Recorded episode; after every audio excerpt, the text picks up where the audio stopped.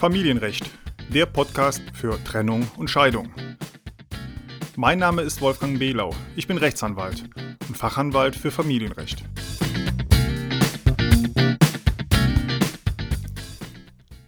Hallo und herzlich willkommen zu einer weiteren Podcast-Folge zum Familienrecht. Heute geht es darum, wie man im Zusammenhang mit der Scheidung einen Vertrag bzw. eine Vereinbarung treffen kann, und zwar so, dass diese dann nachher rechtswirksam und gültig ist. Zuerst aber noch der kurze Hinweis darauf, dass Sie viele weitere Informationen zum Familienrecht auf meiner Webseite finden. Dort gibt es auch einen Link zu meiner geschlossenen Facebook-Gruppe und zu meinem E-Book bei Amazon. Meine Webseite finden Sie unter www.ehescheidung-rechtsanwalt.de. Natürlich finden Sie die entsprechenden Links auch in den Show Notes. Nun aber zum eigentlichen Thema, die Scheidungsfolgenvereinbarung. Bei einer Scheidung regelt der Richter bekanntlich nur zwei Sachen, nämlich ob bzw. dass die Ehe geschieden wird und als zweites regelt der Richter den Versorgungsausgleich, also den Rentenausgleich. Informationen dazu finden Sie in der Folge 4 von diesem Podcast.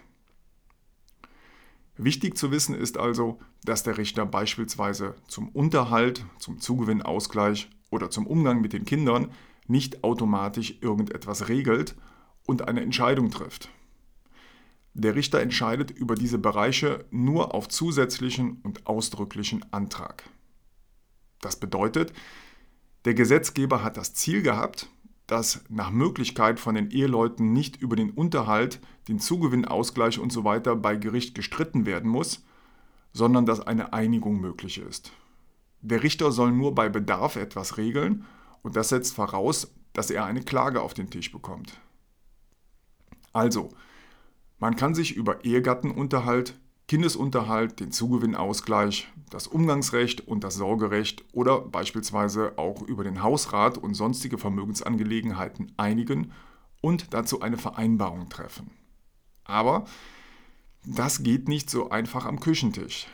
Wenn sich beide Eheleute während der Trennung hinsetzen und einen Vertrag alleine erstellen, zum Beispiel über Trennungsunterhalt oder über den Zugewinnausgleich, dann ist dieser Vertrag nicht wirksam, weil man nicht so ohne weiteres etwas vereinbaren kann, das von dem abweicht, was im Gesetz vorgesehen ist.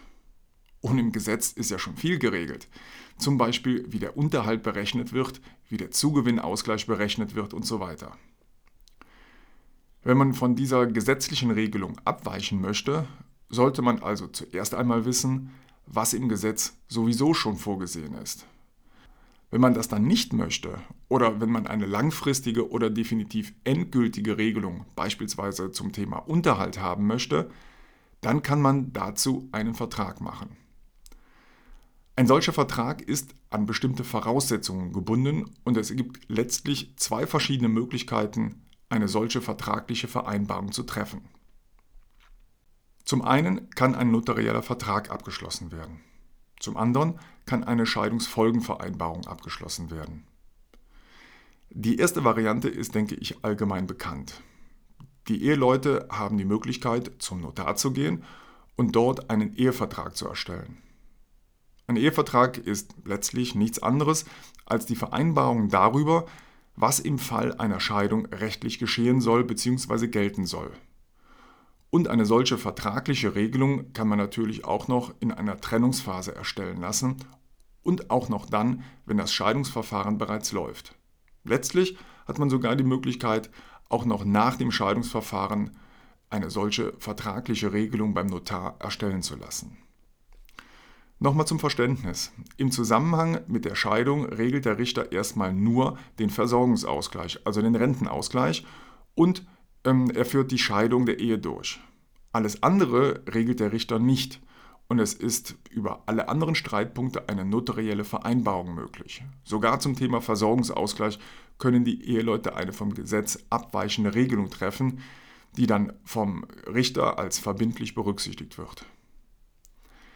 Die Alternative zu einem notariellen Vertrag ist die sogenannte Scheidungsfolgenvereinbarung im Gerichtstermin, also im Scheidungstermin. Das funktioniert so, dass dem Richter im Scheidungstermin mitgeteilt wird, dass noch zusätzlich eine Vereinbarung von ihm protokolliert werden soll. Am besten schickt man natürlich dem Richter diese Vereinbarung spätestens ein paar Tage vorher schon zu. Im Termin, also im Gerichtstermin, wird die Vereinbarung dann vom Richter laut vorgelesen und wenn beide Eheleute mit dieser Vereinbarung einverstanden sind, dann erstellt der Richter eine Urkunde daraus, die genauso rechtswirksam ist wie eine notarielle Vereinbarung. Eine wichtige Voraussetzung muss dabei jedoch berücksichtigt werden. Eine solche Scheidungsfolgenvereinbarung im Gerichtstermin kann nur dann protokolliert werden, wenn beide Eheleute anwaltlich vertreten sind, also einen Rechtsanwalt beauftragt haben, also zwei Rechtsanwälte im Termin anwesend sind. Wenn nur einer von beiden Eheleuten einen Rechtsanwalt hat, dann kommt eine solche Scheidungsfolgenvereinbarung nicht in Betracht. Häufig sind jedoch bei einer streitigen Scheidung ja beide Eheleute anwaltlich vertreten bzw. haben einen Rechtsanwalt beauftragt. Damit dann beispielsweise der Unterhalt und der Zugewinnausgleich oder die sonstigen vermögensrechtlichen Angelegenheiten geregelt und geklärt werden. Haben die Eheleute mit Hilfe der beiden Rechtsanwälte dann eine Einigung gefunden, dann kann diese Einigung problemlos im Rahmen einer solchen Scheidungsfolgenvereinbarung im Scheidungstermin protokolliert werden und es ist nicht notwendig, zusätzlich einen Notar zu beauftragen.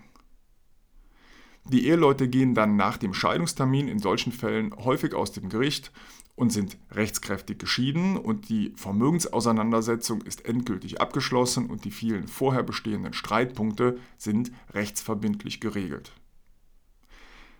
Das sind also die beiden Möglichkeiten, eine rechtswirksame vertragliche Regelung spätestens mit der Scheidung zu treffen wenn die Eheleute das Ziel haben, eine langwierige gerichtliche Auseinandersetzung zu vermeiden. So viel zum Thema notarieller Vertrag bzw. Scheidungsfolgenvereinbarung.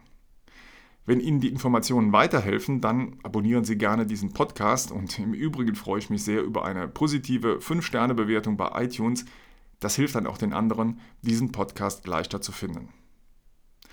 Soweit für heute. Vielen Dank für Ihr Interesse und ja, bis zur nächsten Podcast-Folge. Ach ja, noch eins. Der Podcast ist kostenlos und keine individuelle Rechtsberatung. Deshalb sind die Informationen unverbindlich und es wird keine Haftung übernommen.